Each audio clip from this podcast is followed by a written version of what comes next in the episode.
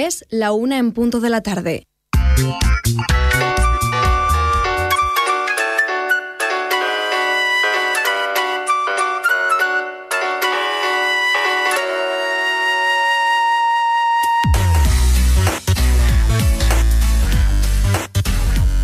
Buenas y bienvenidos a Reseteando, tu podcast de videojuegos divulgativo favorito o eso esperamos.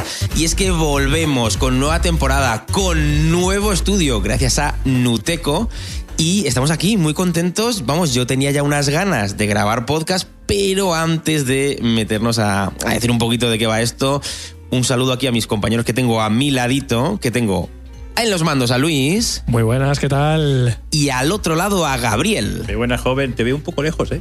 Hoy estamos más lejos, ¿verdad? El, el cambio de estudio se nota. Se nota. Os estaba comentando fuera de, fuera de micros. Bueno, y un servidor Juanma. Me presento, Sería me bueno presento. que saludáramos gente. a cámara.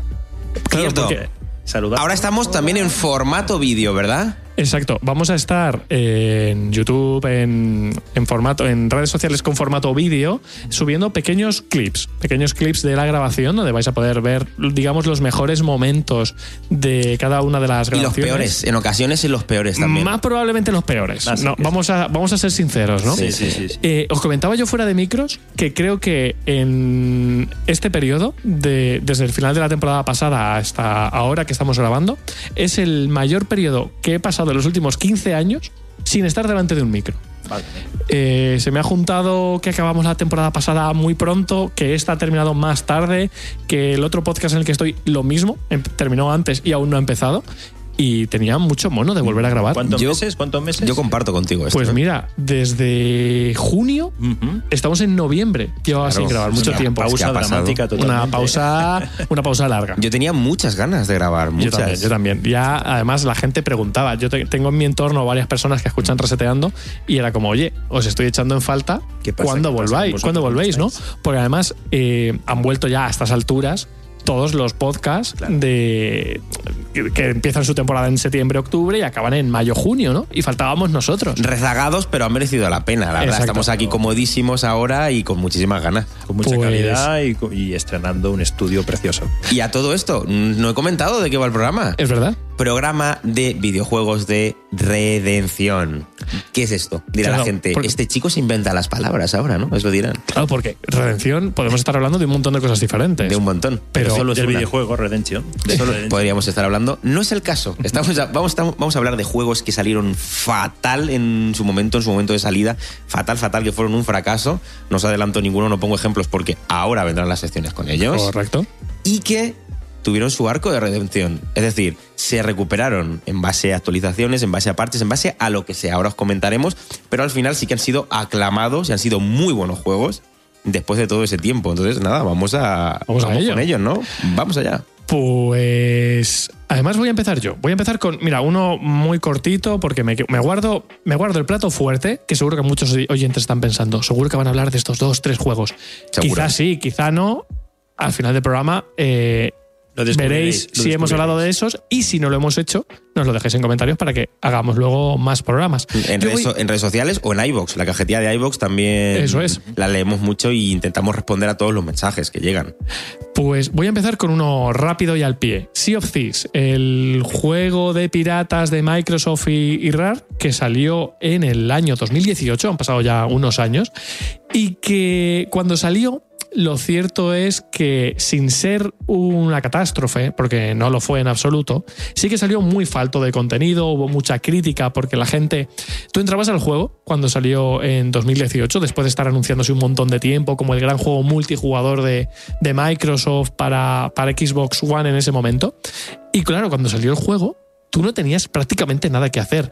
Había mm, prácticamente no habían raids, te movías por el mapa sin saber muy bien cuál era el objetivo del juego, no había un modo campaña, no había misiones, no había prácticamente enemigos, las opciones de personalización del barco estaban muy limitadas, entonces tú entrabas a ese juego que llevabas tanto tiempo esperando, que te habían vendido como el gran juego multijugador, y lo que te encontrabas era un desierto. Bueno, más bien un mar. Que estaba sin- vacío, que estaba un mar que Qué estaba bien, completamente. qué bien hila este chico. Qué bien traído, qué bien traído. ¿eh? un mar que estaba totalmente vacío en el que no había prácticamente nada que hacer y claro, la gente se frustró muchísimo.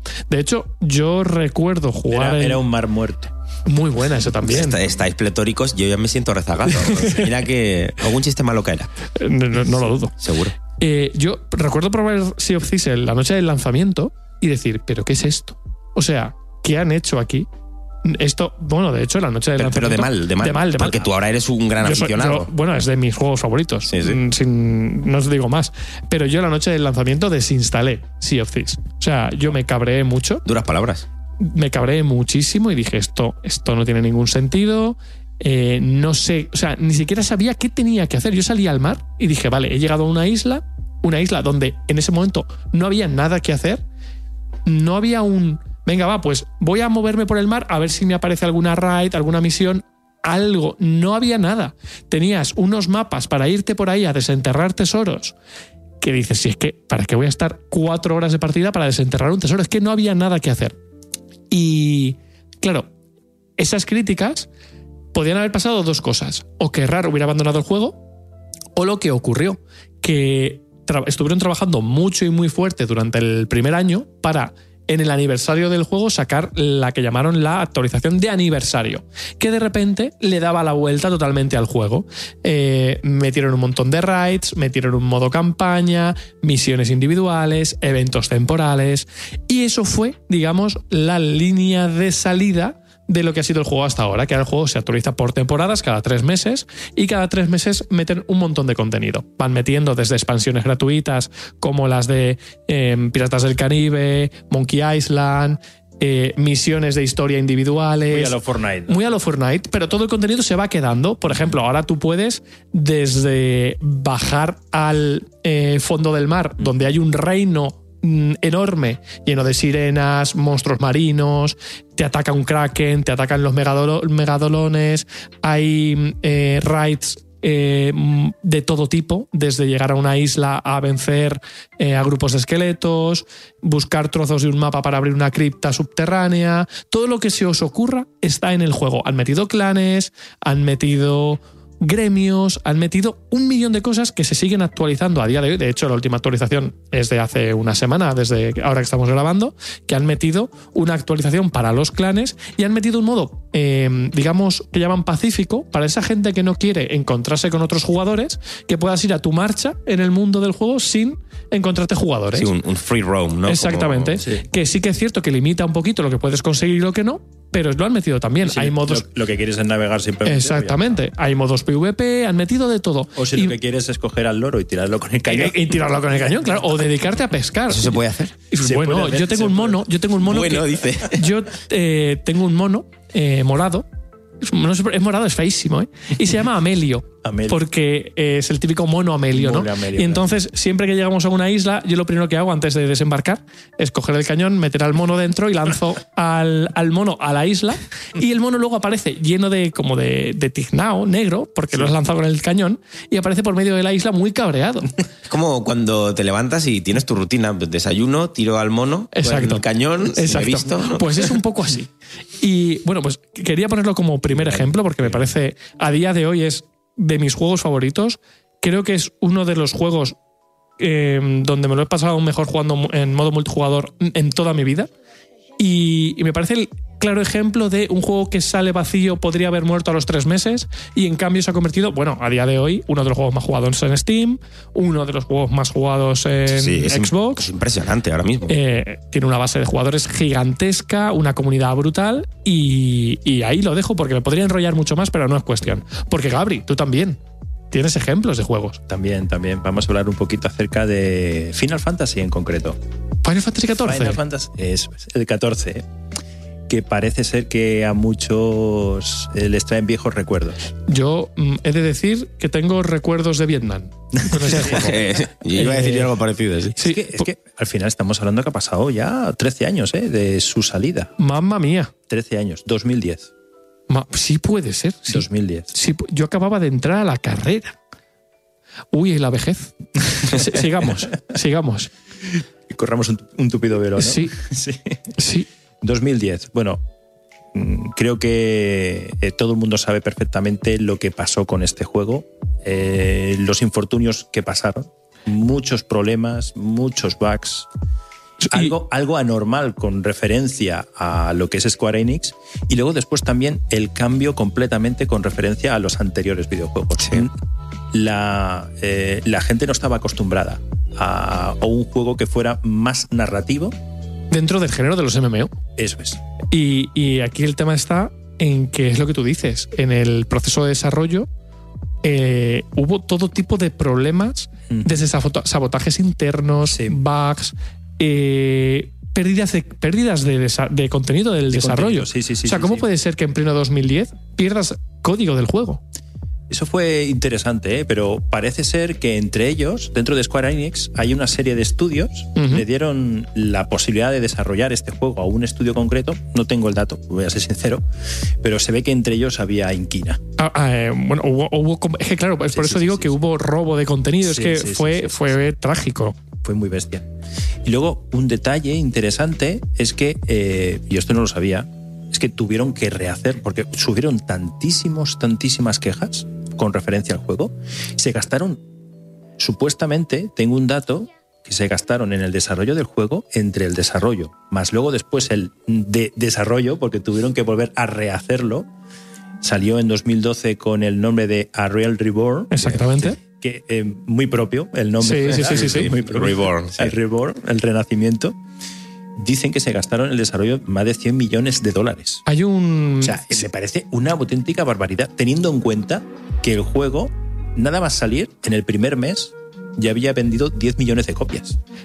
claro, 10 millones de copias en ese momento. En el primer mes, y estamos hablando del primer juego.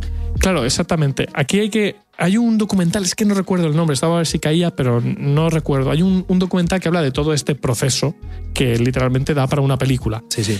Y, y claro, cuentan cómo sale Final Fantasy XIV, el de 2010, vende una burrada, Mm. eh, pero claro, Square Enix planeaba rentabilizar el juego con las suscripciones de pago mensuales. ¿Qué pasa? Que el segundo mes empiezan a caer las suscripciones, es. van, van cuesta abajo, van cuesta abajo, van cuesta abajo, la comunidad se enfada, se enfada, se enfada, porque no hay contenido, el juego está roto, Y, y fijaos que se habían gastado un pastizal porque hasta incluso habían hecho captura de movimientos que hasta el momento no lo habían hecho. Claro, pero no, pero no, resulta que como MMO no tenía contenido. O sea, Claro, claro, como eh, no había un motivo para, para Sí, seguir sí, sí. pagando la cuota mensualmente. Sí, sí, sí, eso es cierto. Y claro, es lo que dices tú. Llega un momento en el que literalmente, y no mucho, no mucho tiempo después del lanzamiento, Square Enix dice, no nos queda, no nos quedan usuarios jugando a esto. Claro. Y lanzan una primera expansión que nadie compra y es como, vale, lo mismo. Podemos desechar el juego o en este caso, lo que me parece el ejemplo más hardcore de todos los que vamos a hablar hoy, Rehacerlo de, rehacemos desde cero desde cero. todo el desarrollo. Es como una especie de 2.0. Se, se pasan dos años y medio trabajando. Pero es, es decir, no, yo es que no sé al tanto de esto. en no 2000 es el mismo juego. no, no, no, no, no. Es, Es un juego totalmente un diferente. juego pero completamente con de otro, no tiene nada que ver. otro launcher, otro todo. Otro todo. Se, Pero, se- ah, se mantienen algunos personajes. claro, Evidentemente, los modelos Sí, pero, se mantienen. sí, pero el juego. pero el juego es otro pero el juego. concepto es completamente distinto. De hecho, se le devuelve el dinero a la gran parte de los usuarios que piden un refund porque es como, oye, hace dos meses nos gastamos 70 euros más suscripciones y ahora me cierras el juego. Claro. Entonces se devuelve el dinero. Esto es una- un movimiento que tú lo piensas en frío y esto podía haber salido tremendamente mal. Y luego, aparte, Sí, sí, sí. hay que tener presente que todos aquellos que compraron el juego, eh, a dos años y medio después, lo recibieron gratuitamente. Exactamente. De hecho, a día de hoy Final Fantasy XIV ya no tiene un sistema de suscripción mensual. Ahora viven a base de... eh, por cierto, es uno de los MMOs más jugados 13 años después o 11 años Sí, sí, sí, después de su lanzamiento. Ese es el tema. Sí, luego sí. después. Arco de redención, es lo que ese- Esa decimos. redención fue completa. Mm.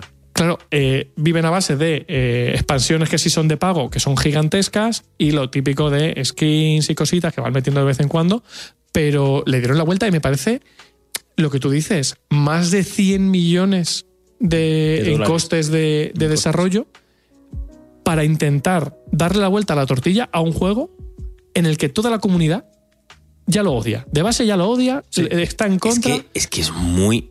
No arriesgado. Es muy difícil eh, Muy darle la difícil. vuelta a la tortilla ahí. Muy difícil. muchísimo. Claro, tú imagínate en el momento en el que lanzas, que por cierto, el director de Final Fantasy XIV, Ariel Reborn, es el director de Final Fantasy XVI. ¿vale? Por- lo digo por si veis similitudes o, o según qué elementos que podrían encajar más en un MMO en Final 16, que para mí es un juegazo, me parece un muy buen juego. Se le ha criticado mucho, pero creo que está muy bien. Pero que si lo veis muy distinto es porque el director viene de eh, seguir trabajando a día de hoy en, en Final Fantasy XIV.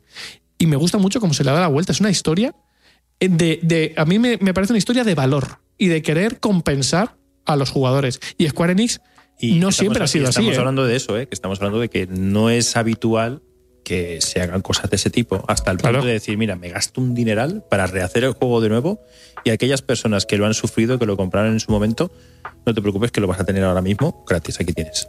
A mí me parece una de las historias más chulas. Y también hay que tener presente de que el primer juego, de lo mal que está, ahora mismo está súper cotizadísimo. Claro, sí. De hecho, eh, me parece que se podía, podías comprar las copias físicas que quedan por ahí Sí, sí, sí. súper caras. Pues, Los servidores de ese juego ya no existen ni Claro, nada. claro, no hay nada en absolutamente con referencia a ese juego o en, en internet para jugar online, pero eh, está, vamos, si tú tienes una copia en estos momentos... Estará revalo- revalorizadísimo, Sí, me imagino. Sí, sí, sí, sí, sí. Claro, normal. Vosotros pensad. eh, Es como las consolas de Play 4 con el PT. Exacto. Lo mismo. Justo, sí, sí, sí. Lo mismo. Pues, Pero pensad en Redfall, eh, que sacó hace Mm. no tanto Arkane Studios, ya bajo el paraguas de Microsoft, que salió fatal, Sí, salió sin contenido. A, a día de hoy creo que en la Steam Database me parece salían como 56 personas activas. Fíjate. Eh, Ay, qué pena.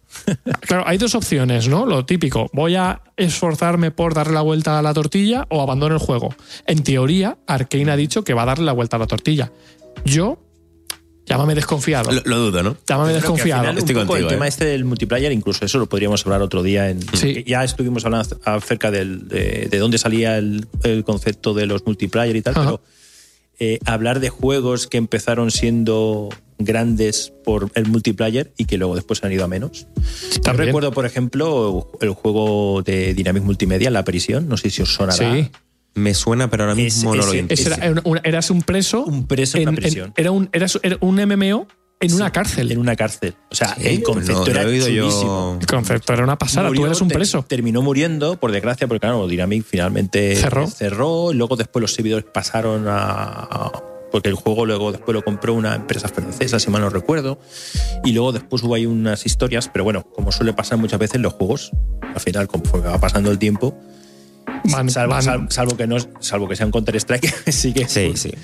mueren en ese sentido, ¿no? Pero, pero lo que estabas diciendo, ¿lo intento o no lo intento? Claro, yo, yo pienso en Redfall, por ejemplo. Todas las promesas que se hicieron, todas esas promesas de gran juego, inmersivo y demás, que quedó en absolutamente nada.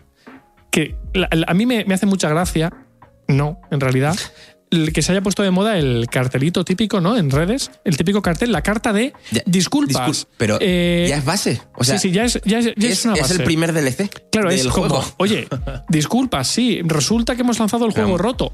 Eh, Ya, eso me lo dices. Y para, seis- para variar, Pero bueno, para esta- variar un eh, poco. esta semana que estamos grabando, justo yo creo que lo dirás por eso, ha salido un juego, no voy a decir cuál, pero es que ha salido antes de que salga. O sea, la carta ha salido. antes de que salga el juego. Sí, diciendo, oye, que lo vamos a sacar Roto. roto, con palabras bonitas, pero que lo vamos arreglando tranquilo. Vosotros ir pagando ya. pagando los 80, 50, Vosotros ir pagando ya, que de aquí a unos meses, con suerte, lo arreglamos. Pues la carta de Arkane con Redfall la lanzan hace un tiempo. eh, digamos que eh, de momento, en los primeros ocho meses post lanzamiento de Redfall, hemos tenido un parche que añade los 60 FPS a la versión de Xbox Series X, Ah, que iba a estar de lanzamiento y luego no estuvo porque no llegaba.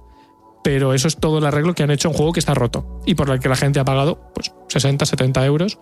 Que sí, que lo tienes también en Game Pass, pero eso no es una excusa No, para claro. lanzar un juego que no funciona y encima mientes a los usuarios diciendo no te preocupes que voy a arreglarlo y en ocho meses no haces nada. Hombre, en estos casos está claro que lo que siempre se va a hacer es lo que a la empresa, no a los desarrolladores, A la sino distribuidora a la, distribuidora, le interesa. o más que la distribuidora, la productora, vamos a decir, le vaya que pone- lo que económicamente le salga mejor. Y eso es a lo que están obligados los desarrolladores. A ver, y, Y con, así refer- va. con referencia a eso, me gustaría haceros una pregunta. Bueno, estaba dándole vueltas al tema este del Final Fantasy y encontré un comentario de un analista de videojuegos que decía que independientemente que los desarrolladores digan, oye, mira, que esto está roto, tal y tal, puede ser que a lo mejor los ejecutivos, si al final el Claro, juego ha claro. tenido, si, le- si ha tenido una serie de ventas y consideran que el planning se ha cumplido, Hasta luego. Hombre, es- y eso es súper usual. Y eso cuando salió Grand Theft Auto de Trilogy, ya salió el. No me acuerdo, un alto cargo de Rockstar meses De después Take diciendo. Two, Take de Two. Take Two sí. Take Two es, es lo que está eh, hundiendo el nivel de calidad de los desarrollos de De Rockstar. Rockstar, sí. Que yo en Rockstar antes confiaba mucho, pero ahora. Veremos GTA 6. Y lo que dijo, lo que dijo fue que no, si ha cumplido expectativas, así que.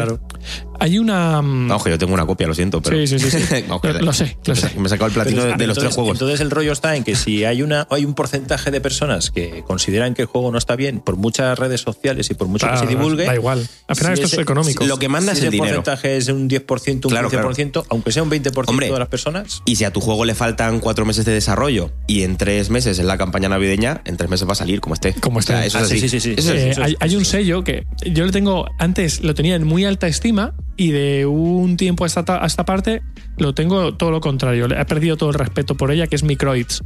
Ay, Eh, Microids. Microids es un sello que ha sacado, Ha sacado- grandes joyas. Sí, sí, grandes sí. joyas. Pero no sé qué habrá pasado a nivel interno dentro de esa junta directiva, que de un tiempo a esta parte, todo lo que lanzan, todo sin excepción, tiene algún fallito. no, no, sale roto completamente. Eh, un ejemplo no que no se, va- no se dilata mucho en el tiempo, el remake de 13.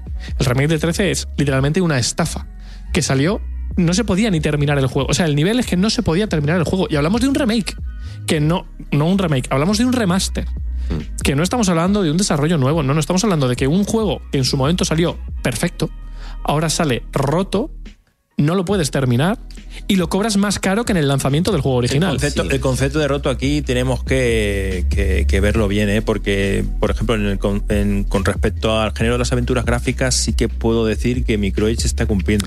Es cierto de que luego después hay cositas, hay cositas, los típicos bugs, eh, problemas y tal, pero como para no terminar el juego, lo Claro. digo por experiencia, Sí, sí, sí. Microids Pero, pero ha funcionado bastante bien. pero- pero antes luego después problemas de, a lo mejor, de estabilidad en algunos momentos, craseos. Pero o- antes era un sello de, de confianza No, y calidad sí, y, se ha perdido y da, y da- y da pena. Hombre, yo con esto que comentas, Luis, quería decir y enlazarlo también con el tema. Yo, eso es una cosa que he pensado últimamente. A veces confías en una empresa y no nos damos cuenta de que estamos mirando lo que es la marca, pero la Sí, gente ya. que hay dentro ya está Va- jubilada en la que confiábamos va- va nosotros. cambiando, Bueno, pero también, también Claro. te digo una cosa, que Microedge no solamente es desarrolladora, sino que no, también es Distribuidor. editora. No, no, claro, claro, sí, sí. distribuidora, Yo, hablo sí. de su Entonces, trabajo como editora. Claro, como editora. Claro. Claro. eso es otra cosa. Sí, O sea, Luis se refiere como- que si sale este sello, yo de, de base voy a confiar, ¿no? Sí, Normalmente es como Anapurna. Es como. Anapurna. Exacto. Justo, aparece. Anapurna y dices Sí. tú. pues o este Devolver. Sí, aparece un juego de este tipo y dices tú, ah, mira, yo sé que Claro. voy a disfrutar de este juego, pero luego pues dices, oye, pues. Pues resulta que no. también Eso eh, es. puede apostar por juegos que no sean tan, tan, Exacto. tan vistosos, ¿verdad? Vamos a reconducir el tema. Venga. Que, si- que si no. eh, Es, Empezamos es que- con es el que- Final- es que- es que- terminamos con el Final Fantasy. Exactamente. Diciendo que es un ejemplo de redención porque vender ha seguido vendiendo y es uno de los Final Fantasy más queridos. Por la comunidad. Tal vez a lo mejor por ese eso de amor-odio que se ha tenido. No, y que, y que 13 años después del lanzamiento del Ha original. tiempo suficiente. hay, hay una base de jugadores aún altísima y siguen saliendo expansiones muy grandes y es alucinante. es Y muy alucinante. querido por los fans, que yo creo que al Eso final es. esto de la redención es lo que cuenta. Yo creo que ahora tú piensas en grandes MMOs y piensas en World of Warcraft, Final Fantasy XIV y The Elder Scrolls Online. Y Mm. que puedas decir Final Fantasy XIV después del lanzamiento que tuvo Sí, sí. y que hayan pasado 13 años y siga ahí, Después de haber salido el 15. es, Es alucinante, sí. es, es una cosa a tener en cuenta. Y, eh, le otorga valor a la empresa. por sí. supuesto. Vamos a hablar de una cosa, A ver, a Juanma, ver, a ver. que vas a hablar tú. En el Anda, que mira. tú, tú opinas Pues- una. tú pues ya, sé lo que vas a decir entonces. tú- tú opinas una cosa y yo, y yo opino otra. Ah, Pero primero Vale. te dejo a ti. Vale, bueno, vamos a hablar de algo que, si es que yo creo que este juego, por lo menos recientemente, al leer el título del podcast, mucha gente es lo primero que se le ha venido a la cabeza. Yo creo que sí. Vamos a hablar, por supuesto, de Cyberpunk 2077 y os voy a contar toda la historia desde el principio. Me gusta. Toda la historia. La linterna. Bueno, estamos de acuerdo que es uno de los peores lanzamientos que se han hecho, ¿verdad? Yo creo que de Bueno, la- yo creo que la- como lanzamiento y presentación, no, no estoy de acuerdo. Como presentación, No, brutal. como, como mercadotecnia, Eso. estupendo. Brutal. Sí, sí, sí. Brutal. Una Con campaña. Keanu Reeves, etcétera. pero, claro. pero es posiblemente el juego que más repercusión negativa ha tenido en el lanzamiento y en el que se han tomado más medidas para intentar mm, contener una ola gigantesca de malestar, de odio y de todo. ¿eh? Muy perseverantes los desarrolladores. Sí. Había mucho juego ahí metido, hay mucho, mucho dinero metido, así Sí. que Yo para ir adelantando creo que han... Yo creo que han hecho el juego dos veces, básicamente. Han, des- han terminado desarrollando el juego dos veces. Es posible. Bueno, CD Projekt, ¿no? Empresa desarrolladora eh, polaca que además eh, venía de ofrecernos The Witcher, ¿vale? The Witcher 1, The Witcher 2 y que era un referente en el país. En su momento. De hecho, creo que el gobierno hasta metía dinero ahí. Sí. Entonces, claro, vienes de unos juegos que han salido tan bien que ¿qué es lo que se espera? Pues se espera una maravilla. A mitad de la, del desarrollo, además, de, de Witcher 3, o sea, de Cyberpunk 2077, sale de Witcher 3. Eran unos desarrollos en paralelo. Solo que ahora vais a ver que el de Cyberpunk llevaba nada, muy poquito. Pero claro, sale de Witcher 3. Todo el mundo lo flipa. Todo el mundo le encanta ¿Cómo no lo va a flipar? juegazo. Un juegazo que ahora mismo es, está en, en el top 5 de muchísima, muchísima gente. Tal cual. Viendo esto, toda la gente piensa, bueno, pues Cyberpunk va a salir algo Va a salir. muy parecido en- a nivel de calidad. Bueno, se hablaba de que muchos años antes del lanzamiento del juego se hablaba de que iba a ser el GOTI de su año. ¿Cómo no va a ser el GOTI Cyberpunk? Pues en 2016 eh, comienza la producción del juego, y pongo entre comillas, pero de verdad. Porque antes había, había habido tres años de desarrollo de los cuales cogieron y dijeron, bueno, ¿veis todo esto? Le dijeron a los chicos, ¿veis todo esto que hemos hecho estos tres años? todo esto antes era campo. Lo- todo esto va a ir a la basura. Tal Y cual. Hicieron así, pa, y lo tiraron a la basura. Madre mía, qué pena, ¿no? Esos tres años, todo el desarrollo se, se tiró entero y en 2018 sale por fin, ¿vale? Un, eh, un tráiler, un teaser tráiler con material in-game, ¿vale? Anteriormente a esto, en 2013 ya habíamos visto una cinemática en la que no se veía nada in-game y que realmente no tiene mucho que ver, salvo que es cyberpunk el estilo y que es futurista, con el juego final. Pero no sé si os acordáis de una cinemática con música, con Sí. una chica con garras en el suelo y mucha tiene, sangre. no tiene nada que ver. No tiene nada que ver si te pones a pensarlo. Eso en 2013. Y ya en 2016 es cuando, os recuerdo, se empieza a hacer el juego de verdad. Es que- era ¿Qué va a tener que ver la cinemática era- esa? Pero a lo mejor era una especie de prueba del engine que luego después sería- No porque el, el engine, que ahora hablaré, ya estaba, ya estaba Ah, ya estaba desarrollado. Lo que pasa es que se le tuvieron que hacer muchísimos cambios. Pero bueno, 2018, otro de tres. Un tráiler ahora con material in-game, ¿vale? Este tráiler, para que os acordéis, es el que salía el prota en el metro eh, con la típica música del juego, Sí, sí. ese. ¿Y qué pasa? Que también metieron un gameplay de... Era 48, casi una hora, 48 minutos creo que era o así. Un gameplay entero. eh, que- algo que nunca se suele ver en los, en los E3 Exactamente. tanto, tanto gameplay. claro, la gente ansiosa de Cyberpunk, pues vamos a verlo, eso lucía fenomenal, eso lucía estupendo, spoiler, eso no era real. Lo mismo, Eso no era lo, lo real. mismo te estaban engañando. Está falseado, ¿vale? Claro, ¿qué pasa? Eh, ellos estaban usando el Red Engine. El Red Engine es el que estaban usando en The Witcher 3 también. ¿Qué pasa? El Cyberpunk no tiene nada que ver con The Witcher. Entonces empezaron a tener que modificar el motor. Al final, un juego en primera persona, el otro es en tercera persona. Y bueno, ya no solo eso, que las mecánicas, pues sí, alguna tendrá que ver, alguna suelta. Pero, en Pero general, más allá de eso, Por lo menos cuando se cae no se rompe los tobillos, ¿no? Como, como Gerardo. ¿no? Ahí está. ¿Qué pasa? Que iban haciendo el juego a la vez que, entre comillas, iban haciendo el motor. Esto, para, para devs que me estén escuchando, sabrán que no tiene ningún tipo de sentido hacer esto. Y una empresa de tal calibre y con todo el dinero que se está metiendo ahí, pues hombre, es muy arriesgado. Es es decir, que imagínate que te estoy creando, no sé, eh, la iluminación de una sala y de una en el motor, mientras me lo actualizan, me cambian, me cambian la manera en la que se hace la iluminación me has cambiado todo el trabajo que llevo hecho. y con lo que conllevará tirarlo. Exactamente. Claro. Entonces, claro, a mí no me extraña que esto fuera a unos trompicones brutales. Pero bueno, aún así, vamos a trompicones. Seguimos la historia. 2019. El E3 de Keanu Reeves. Aquí sí. El tráiler, se pone otro tráiler, que es el de We Have a City to Burn. Que ese ya sí que es Sí. Cyberpunk. Ahí, ahí ya sí que vemos que es el juego que luego al final eh, resultó salir a la venta, ¿no? También es el famoso 3 de You Are Breathtaking, ¿vale? Sí. El mismo. Y se dice, oye, chicos, por parte de CD Projekt, chicos, a los usuarios, ¿vale? Yo lo digo así como, di- me los imagino muy dicharacheros en mi cabeza, muy Sí, sí. dicharacheros. Claro, pensando, uy, ¿cómo le vamos a coger el dinero a esta gente? Uy, que voy abriendo ya mi carterita. Sí, sí. Y dicen, chicos, va a salir en el 16, el 16 de abril de 2020, ¿vale? Anuncian eso en el E3 y por lo visto, por lo que luego se Sí. conoció, hay un montón de empleados allí de CD Projekt que dicen, Diciendo, pero ¿cómo? ¿qué me dices? ¿Cómo? Si el, si el juego está sin hacer. Sí, sí, no les habían avisado a nadie y de hecho, por lo visto, eso se convirtió en un meme ahí en las oficinas, lo de, sí, en, 2000, en abril de 2020, ja, ja, ja. O sea, era todo un meme, una broma que cogieron. Claro, recordemos que este juego se estaba desarrollando, que yo, yo creo que es el, fue el mayor de los problemas. En paralelo para... con Witcher. ¿no? No, Witcher ese, eso no lo veo tan problema. El mayor problema es que se está desarrollando para Play 4, Xbox One, Ah, bueno. para PC, para PS5, para Xbox X y Series X y, y Series S. Y Google Stadia, que nadie nos acordamos, pero Stadia, también. Pero también, Stadia, exactamente. Entonces, Un día hablaremos de. Me apetece hablar de Google Stadia. Stadia. ay, pues a mí no. El- eh, iba a decir auge y caída, no, pero solamente caída Solamente de, caída. de Google Stadia. Puede empezar y, y caer. Sí. Pues eh, desarrollando para todas estas máquinas a la vez. Recordemos que Play 4 y Xbox One son de la anterior generación, mucho menos potentes.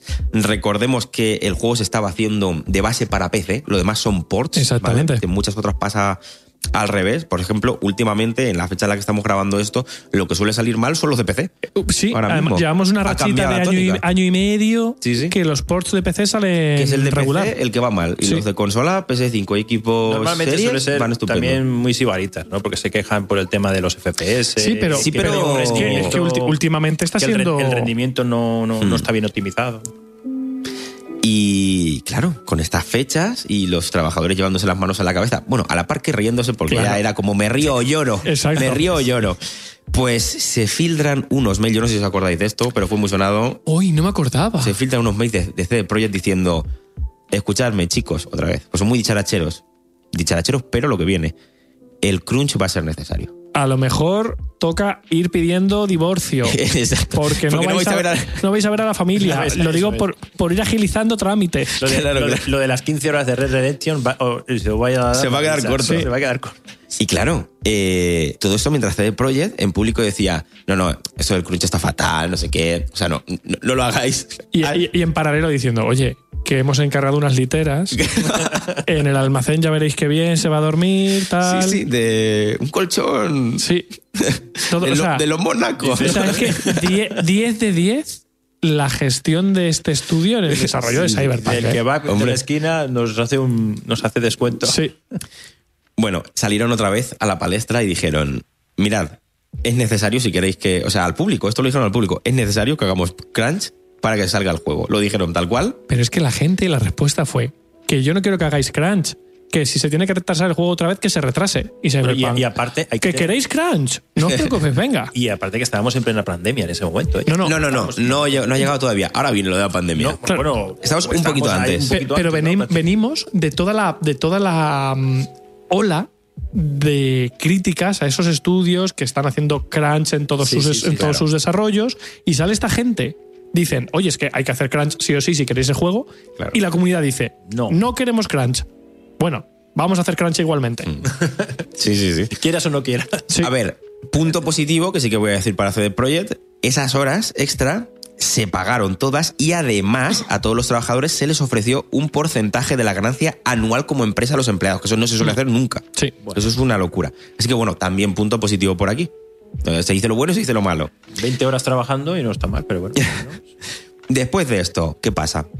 Vemos que todo está siendo una algarabía, una locura en el tema del desarrollo. Sin embargo, en el público se siguen anunciando cosas. No, vamos a sacar el juego y no sé cuántos DLC después. No, oye, que va a tener modo multijugador también, que no lo habíamos contado, pero que también va a Pero, tener. pero no os preocupéis. Se siguen, se siguen anunciando cosas. Todo esto se mezcla con otro punto al que voy, que es empieza a salir gente del equipo. Esto no se sabe por qué, si porque estaban quemados, y porque ya no, no sé. Porque no dormía suficiente. Pero empiezan a salir un montón de gente importante. Y con importante me estoy refiriendo a, perdona mi pronunciación porque polaco no sé, pero Mateusz Piakiewicz, ¿vale? El director, de jefe, director jefe de niveles. O sea, O sea, un cargo alto. Eso te iba a decir. Derek Patterson, ¿vale? El productor, ni más ni menos, original. Eh, Michal Steck, el productor de arte, ¿vale? Y luego eh, Ovidiu Trajan Basilescu, el propio director tal cual del juego, que después pasó eh, a Adam Badowski. Pero es que ahora que se están sacando los DLCs, en, cuando grabamos esto, se ha Ajá. vuelto a cambiar el director a Gabriel Amatanguelo a partir de 2021 con objetivo de sacar los DLCs. Es decir, ha cambiado esto más de director y de mm, cargos digo. altos. Claro, eso es una cosa que también te trastoca toda la gestión interna, obviamente. claro. Yo recuerdo. Parece Beyond Good and Evil. Sí, sí. Pues, pues un poco, o sea, poco, se- te, un se- poco, ¿eh? se te han ido todas las, todos los, los pesos pesados del estudio, Sí, han sí, abandonado sí, sí. a mitad de desarrollo. Y nos vamos acercando al COVID. Pero antes, yo recuerdo, justo antes del COVID, ir aquí en. Quería contar la anécdota a la Madrid Game Week. Ajá. Yo diría que en su momento subiríamos fotos y de todo. Sí. Y allí hicieron una presentación de Cyberpunk. Exactamente. Lo llevaron. Y había un, un chico de CD Projekt que venía y decía, no, lo voy a jugar aquí en directo con todos. Yo todavía dudo que eso fuera real. Yo creo que eso era una demo. Era, era una demo y él me estaba- parecía, le- me tocaba- parecía que era sospechosamente muy bueno el chico.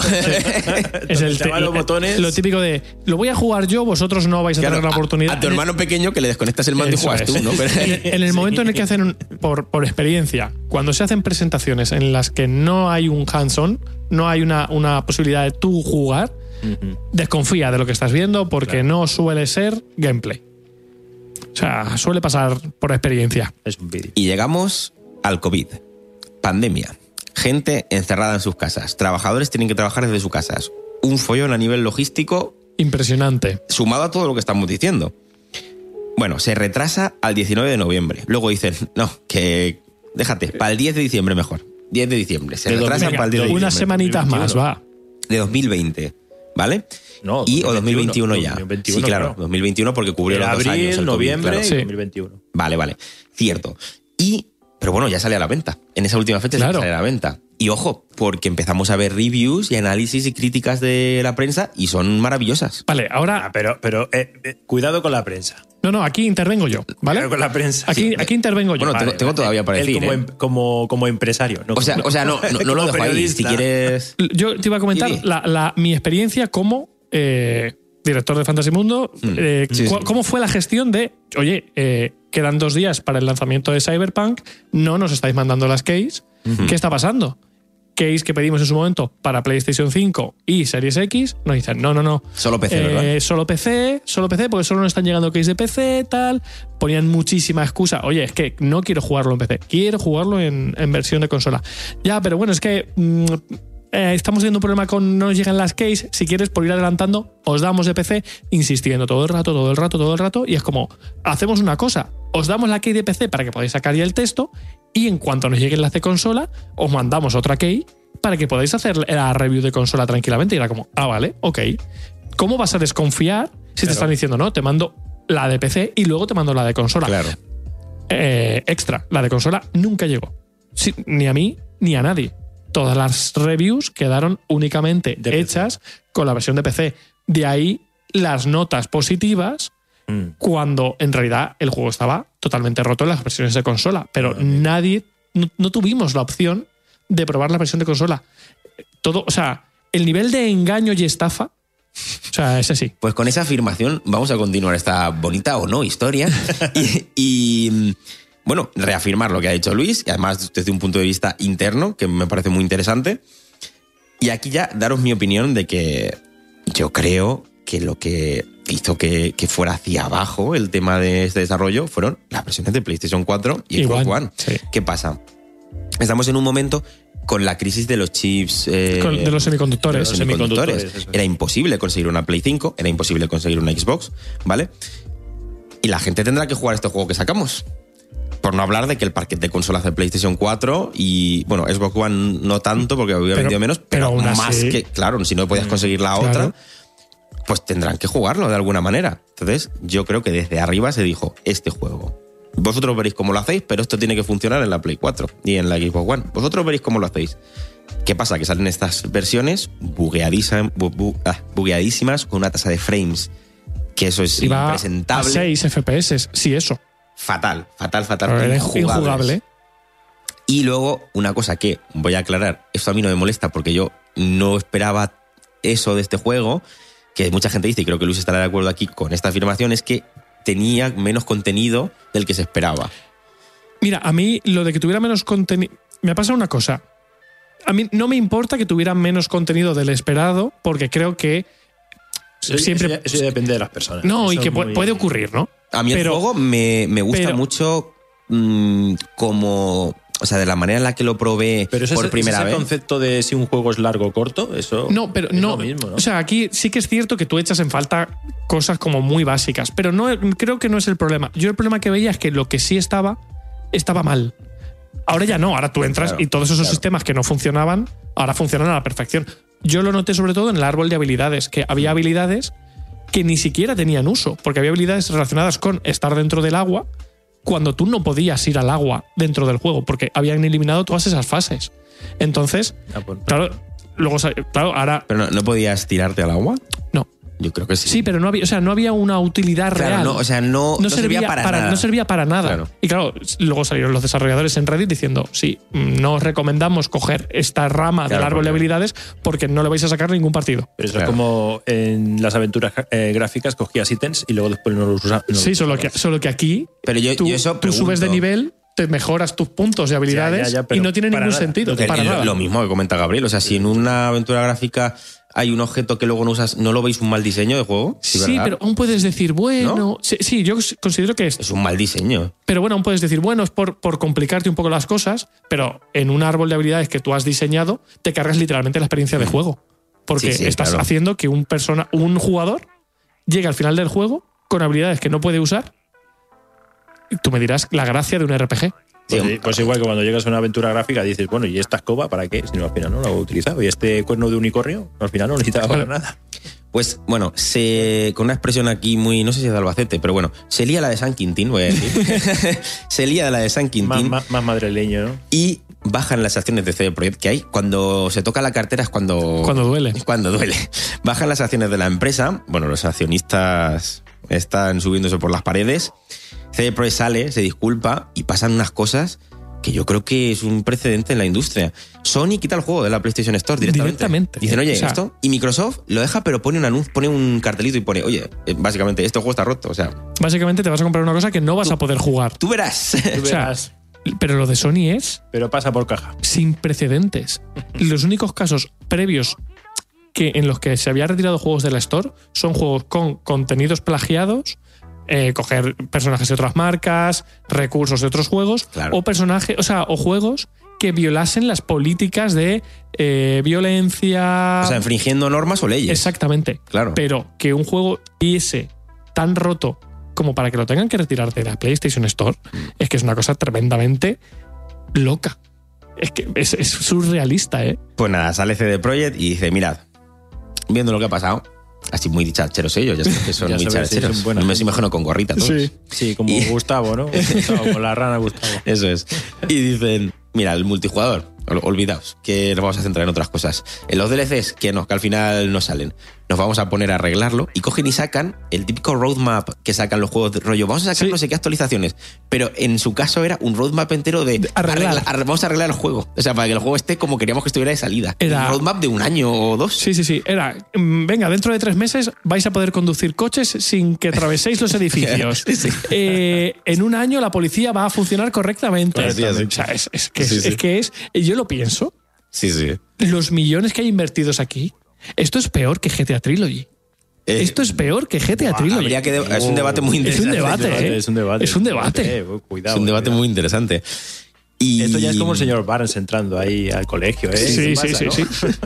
La cosa es que empiezan a sacar parches, pues el parche 1.01, 1.02, así van arreglando cositas en todas las versiones. Llega ya un parche en el que dicen, bueno, aquí acabó la actualización de Play 4 y Equipo One, no podemos hacer más con ellas. Las dejan de lado, que esto es algo de lo que se ha quejado mucha gente, pero yo sinceramente lo veo lo lógico. Sí. Llega un punto en el que ya más no puedes hacer. Yo, ahí lo, lo entiendo. Yo lo veo lo lógico. Y paran ya de sacar actualizaciones para esas dos versiones, pero siguen todavía ahí con, con sus herramientas arreglando esas versiones de PC, de PS5 de nueva generación en general. Pusieron linterna al final, por fin. sí, es verdad. Es que lo de la linterna parece una chorrada, pero había mucha gente que estaba Que se- que, que se había quejado mucho. Es una tontería, pero bueno. Pues sale en 2022, en septiembre, si os acordáis, la serie de Netflix, que a mí me encantó, por cierto. no la he visto porque como, no he terminado el juego, no he querido ver la serie. no hay problema. No, por tiene nada que ver. No tiene. No ti- a ver, pasar en el mismo, en la misma ciudad, pero no. Independiente entre tiene sí, ¿no? guiños entre sí. Vale. ya está. Junto esta serie a un parche grande. Sale un parche bastante grande. Por cierto, todos estos parches que iban sacando eran 40 gigas por aquí, 40 gigas por acá. Es que- Es que es una. Eso te, tiene que darte una gracia, ¿no? En el disco duro, comprarte, estupendo. comprarte el juego y lo primero, se está descargando un DLC de o una actualización tal y cual. 50 gigas, 100 gigas. Sí, sí, sí. Nada más comprarte el juego. Ya- bueno, ya es el pan de. Eh, ya- es el lo que- pan es el pan nuestro de de cada cada día. día. Ya es lo que pasa siempre, sí. Yo como no tengo consola, pues, pero bueno, que... No, y en que PC, y en. PC pasa también. Lo que pasa es que en consola yo creo que es más es que- es que- hardcore. más es que sangrante. es que en PC, Porque antes- cuando te lo has instalado el juego, Hmm. pues ya normalmente ya... Porque- pero porque te baja también el parche a lo mejor, Claro. ¿no? Y an- antes sí que decíamos Que no mucho. Yo decía mucho, yo juego en consola porque meto el disco. meto el disco y juego. Qué épocas, ¿eh? mentira, qué, mentira. Qué épocas. Y ya nos vamos al año en el que estamos grabando esto, 2023, en el que se saca ya la actualización 2.0, la más grande hasta la fecha, y que ya parece que el juego sí que está arreglado totalmente y se convierte en un juego totalmente sublime, junto al DLC de Phantom Liberty. Exacto. Y para terminar, os voy a comentar para que veáis cosas que han incluido en esta actualización 2.0, la- ya la más grande, que es totalmente gratuita, ¿vale? Por ejemplo, que decía Luis, árbol de habilidades y talentos totalmente rediseñado, Desde cero, ¿eh? desde cero. Cambios en el sistema de armadura, nuevo sistema de capacidades, ¿vale? También el, co- a- ahora hay combate en vehículos y persecuciones, todo rediseñado, todo eh, también hecho de cero lo que no estaba. La inteligencia artificial se ha rehecho también. Nuevo sistema policial, que de esto había mucha queja porque la policía cuando no mirabas y no lo renderizaba el Se juego, teletransportaban a tu lado. Se teletransportaban detrás de ti. ¿Esto qué es? Y si, si te subías a un tejado, pues aparecían encima. Exacto. O sea, Es no- como el bicho ese que, que si tienes Que si parpadeas. si parpadeas que estuvimos Justo, sí, hablando, justo. estuvimos hablando Sí. de los creepypastas. Pues justo, ¿eh? Es lo mismo. Cambios en la interfaz, equipamiento, objetos, en la fabricación de objetos, incluso en las estaciones de radio, nuevos, un nuevo, incluso han incluido cosas nuevas, nuevo sistema de resistencia al, combatir cuerpo a cuerpo, nuevo sistema de resistencia al combatir con armas. Han metido un montón de cosas, todas totalmente gratuitas, y junto al DLC de Phantom Liberty, que ya sí que es de pago, y que es pues como el DLC de cualquier juego. Es un unas nuevas misiones, nueva historia, nuevos personajes, un nuevo distrito entero para explorar dentro de la ciudad, un nuevo árbol, árbol de habilidades extra, 100 objetos nuevos entre armas, coches, ropa, bueno, de todo, incremento de nivel. Y el sombrero Un nuevo, de el sombrero nuevo también. Es, es- es un, es un cambio muy tocho. De hecho, tengo amigos que jugaron en su momento ya una versión arreglada de Cyberpunk 2077 y han vuelto a rejugar ahora eh, tanto el juego base como la expansión con este parche 2.0. Y claro, dicen, ya con la versión arreglada era un buen juego, Mm. pero ahora estamos ante un juegazo. Si yo, yo lo que- jugué. ya, ya, ya puestos tendría que ser 2078, ¿no? Y ahora lo ponemos. Yo, yo lo jugué, por dar un poco mi opinión, con cuando salió la serie de Netflix. No fue, no fue por la serie de Netflix, pero simplemente me pilló. Dio la casualidad, ¿no? dio la casualidad, creo que también pusieron oferta en, en GOG, en la tienda de CD Projekt y tal. Y dije, bueno, pues me animo que le tengo ganas de hace tiempo y también sacaron una actualización grande. Y de hecho yo me vi la serie por el juego, no Ajá. al revés, como mucha gente. Y mm, que parece que es lo más típico. Y a mí me encantó el juego. Yo no sé si era el 1.6 o algo así, que ya era un parche grande, pero no era esta que tenemos ahora, que sí que ya la gente está encantada y se ha rediseñado todo. O sea, yo todavía tenía lo de la policía, to- todo esto, spawneándote detrás, todas estas cosas yo todavía las tenía. Y aún así, a mí me pareció un juego de GOTI, a mí. Tú te, a mí me encantó el juego. ¿Te ves como persona que ya se ha completado el juego, te ves comprando el DLC y jugando todo para ver los cambios y demás? ¿o- A ver, no o sé, Si, no sé si me jugaría el juego otra vez entero. Porque la cosa. A ver, Cyberpunk es un juego que me gustó mucho por el tema de que tiene muchas secundarias que tú lo empiezas y dices, bueno, sí, voy a ir a las principales. Pero al final vas haciendo. Al final vas a las secundarias Claro. ¿por qué? Porque los personajes están tan bien escritos que tú quieres saber qué pasa en la historia. Entonces, otra vez todo, no sé si lo haría.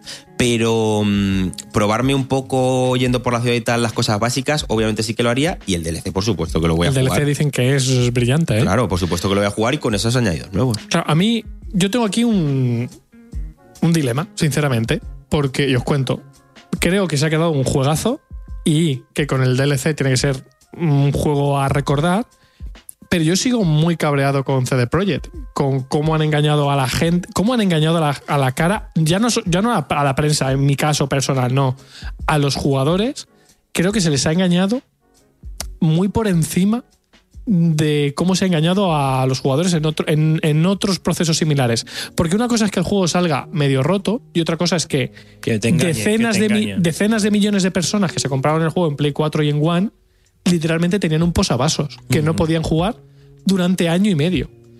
Es, es una situación mm, muy compleja. Pero Luis, por eso es un arco de redención. Si no hubieran sido villanos, ahora no podrían ser héroes. eso es verdad, eso es verdad. Claro. Y, y considero Y son héroes porque al final tú has decidido no hacer boicot o otros no han decidido hacer boicot. Sí, sí, sí, no, han dicho, no, no, venga, vamos a darle una segunda oportunidad, ¿no? Mm. Bueno, se- bueno, que, es- que se hiciera boicot en su momento cuando salió mal sí, Sí. que es importante. Exacto, porque, sí, porque sí, si no yo creo que se habría quedado, sí, ¿eh? De hecho, a ver, yo me lo iba a comprar el primer día y después de saber esto no me lo compré. Y ya con el 1.6, creo que era el 1.6, que ya sí que decían, no, ahora sí que es jugar. Ajá. No será tan bueno como ahora, pero yo con ese ya pues dije, venga, pues tienen mi dinero. Ahora después a ver qué nos comenta la gente en Sí, redes esto- sociales, en comentarios, sociales, porque seguramente haya mucha gente como tú, Juanma, y como yo. Claro. Entonces tengo ganas de, de Los saber. dos perfiles, la- eh, las dos Españas, ¿no? Sí. Eh, Gabri, vamos a ir contigo, si te parece. Venga. Vamos a a dejarme a mí para el final, porque creo que no vamos a tener mucho tiempo y así, aunque sea, os comento tres pinceladas de, Nada, de lo yo mío. también voy a ir rapidito porque vamos a hablar acerca del Unity, el Assassin's Creed Unity, que también en 2014 Qué pues, gracioso fue. que, tra- que trajo que trajo unos cuantos cambios. Por un que- momento he pensado que ibas a hablar del motor. Digo, también hay controversia ahora. Sí, entonces- sí. Ahora mismo también, ¿no? Bueno, creo que ya muchos conocen que el problema que tuvo fue un cambio bastante importante eh, con referencia a los anteriores. Yo había jugado hasta el 3 e incluso había jugado al 4. Ajá. El Unity le llegué a probar cuando lo regalaron. Claro, se, se regaló. regaló. Bueno, de hecho. En los cereales, ¿no? Casi. Ca- casi sí, sí, sí, estaban, para que os hagáis una idea, mira que no me gustan nada las. Ni, ni siquiera hablar de ellas, de las, de las webs de venta de case, Sí. pero Unity en la versión de Xbox ha estado y está desde hace años a un céntimo, porque se regaló tantas veces Sí, sí, sí. y, te llegaban códigos. A mí Ubisoft, como usuario, me mandó dos códigos distintos en dos momentos diferentes para jugar gratis a Assassin's Creed Unity. Sí, a mí también. A O mí sea, también. Ese fue el nivel de El distribución de, venga, por favor, eh, mirad cómo ya está arreglado, que ¿no? Está arreglado, que está arreglado, que ahora ya lo podréis disfrutar, ¿no? Bueno, una de las primeras veces que se regaló fue justamente cuando lo del incendio de la, de, De la- catedral de Notre- de Notre Dame, ¿no? sí. que era una Verdad. forma de... Pero se regaló con la idea de que, oye, si te gusta, haz una aportación. Exactamente. Era interesante, ¿no? Sí. Y, y- y comentan que llegó a hacer una aportación de casi medio millón de euros para poder ayudar a la a reconstrucción. la reconstrucción, sí. Pero que supuestamente, eso es lo que dice Ubisoft, eso venía directamente de aportaciones privadas, que no era de ellos. Yo- No, claro, esto es eh, aportaciones de jugadores, De jugadores, de que jugadores. después de ver Notre Dame en Assassin's Creed Unity Sí, sí, dijeron, sí. yo quiero poder visitar esto en persona Claro, y para eso voy a aportar para que se pueda re- reconstruir. reconstruir, eso es. Pero bueno, antes de llegar hasta ese punto en el que me lo quitan de las manos, Sí. estaban en ese plan. En 2014 lanzan este Assassin's Creed Unity con, con la controversia de que empezaban a meter el Quick Time Event, que hasta el momento en los anteriores no habían metido prácticamente casi nada. Y aquí empiezan con eso. Yo la verdad es que a mí me chocó bastante porque y a muchas personas eh, luego después leyendo en foros mencionaban que el tema de no tener tanta libertad para poder moverte, que había momentos en los cuales tenías que pulsar ciertos botones, eso fue algo que... que Rompía, fue- rompía el ritmo. Claro, te rompía el ritmo y luego después con referencia a los anteriores, oye, pues yo quiero libertad, porque una de las cosas que el Assassin's Creed desde el primer momento nos daba era justamente la libertad, ¿no? Es que cuando no está bien integrado los, los Quick Time Events es un poco película lo que en vez de Eh, Claro, juego. y, y en un juego de mundo abierto, Eso es. Entonces, trajo también consigo muchas cinemáticas, bastantes más eh, momentos de narrativa a los cuales los jugadores del Assassin's Creed no estaban acostumbrados y esto pues también les, les tocó, ¿no? Pero si a eso le sumas los típicos glitches y luego después los bugs también típicos de, de Ubisoft, pues entonces tienes ahí un caldo de cultivo bastante importante. Y además de eso, momentos en los cuales eh, habían craseos Sí. y también eh, mm, momentos utópicos, y bueno, utópicos no, surrealistas, en los que los personajes hacían cosas que, que- que no estabas... no sabías que, cómo reaccionar, ¿no? Incluso no podías terminar algunas misiones secundarias. se quedaban bugueados detrás de muebles, Sí, sí. eh, atravesaban Había- paredes. hay- he visto un vídeo de uno en concreto que está hablando con un personaje, el cual tiene que darle un objeto y el personaje sale corriendo. Y, tienes que ir detrás de él. Igual es una misión de persecución.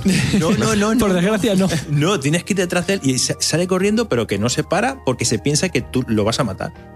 Le da. Porque Ah, hay momentos, vale, sabéis claro. que hay personajes concretos que cuando tú a lo mejor le das un golpe o lo, sé- o lo que sea, Sí. intentan mm, defenderse. Sí, se- el- los programan por modos de comportamiento y Sí. entra en ese porque se, se Sí, ese. Pero que tú en ningún momento simplemente estás teniendo una conversación normal y corriente y en un momento concreto empieza, ah, empieza a gritar y sale corriendo. Claro. Y era una cosa muy pasaba mucho Y en era el lanzamiento del juego. O sea, no, era muy complicado terminar las misiones porque eran, Porque salían corriendo los NPCs. me eran, eran misiones muy, muy largas y era muy probable que en Claro. algún momento de esa misión se estropease algo Claro, y, cuanto más larga, más, más posibilidad. y había que rehacerlo todo desde el principio. Eso es. Tuvieron con el de Unity, tuvieron que rehacerlo.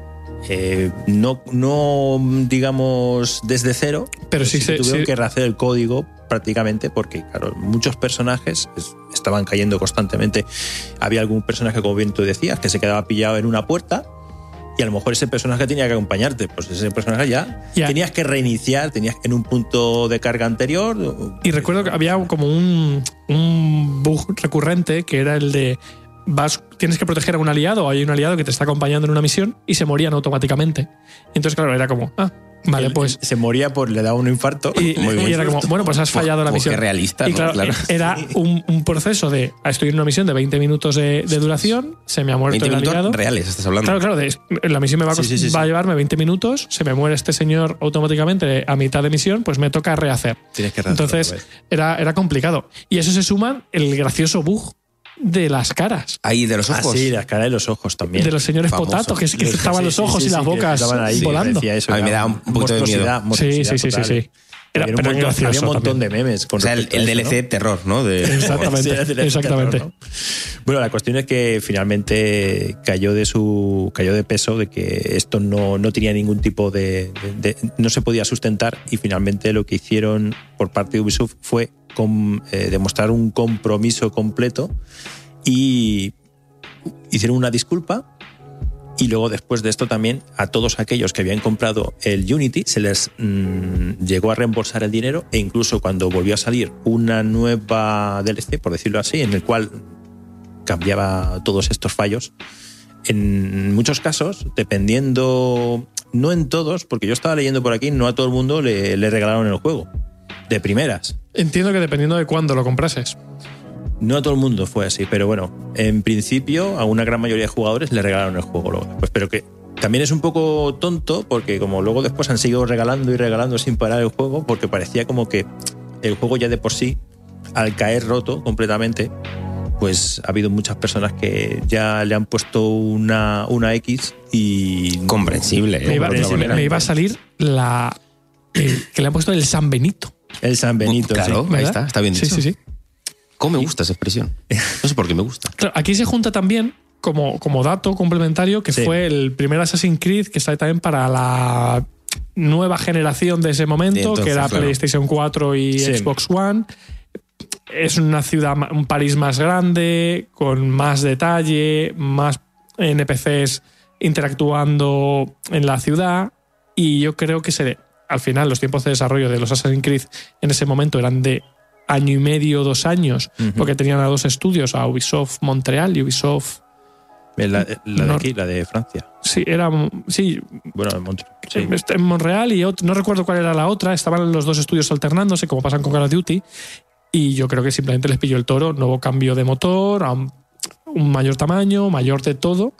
Y no llegaron. No llegaron. Y claro, el juego salió a medias, literalmente. Lo que sí que es cierto es que luego después tuvo un repunte por el tema histórico, porque es una realidad que la Revolución Francesa se ve que está muy bien implementada en el juego. Es que a nivel. O sea, ahora que el juego está A nivel- arreglado, Ahora sí, eh, todo el mundo dice que es uno de los mejores Assassin's Creed.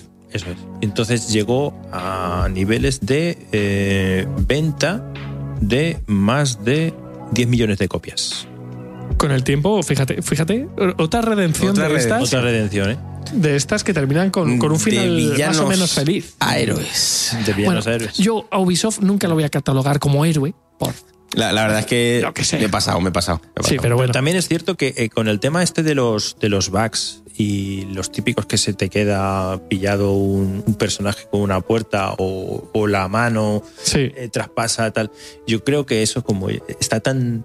O sea, eh, es, eh, yo creo que forma parte de, de- de- de los juegos de Ubisoft, ¿no? Es, Sí, hombre. Marca de normal, identidad, es es una marca, marca, mar- claro. marca- O sea, marca de la casa. O sea que entonces es- me parece un poco estúpido quejarse, ¿no? Y decir, oye, ¿qué le pasa Hombre, a esto? Yo que- Claro, pero aquí, aquí es que ya afectaba la jugabilidad. Sí, ya, ya lo sé, ya lo sé, que, pero que me refiero yo, pues si es que si no pasara esto, entonces no sería, No sería Ubisoft. Ubisoft, no sería Ubisoft. Haber subcontratado a alguien si eso. Si, si eso funciona bien, ¿no? Es así. Uy, un juego que funciona bien, ¿no?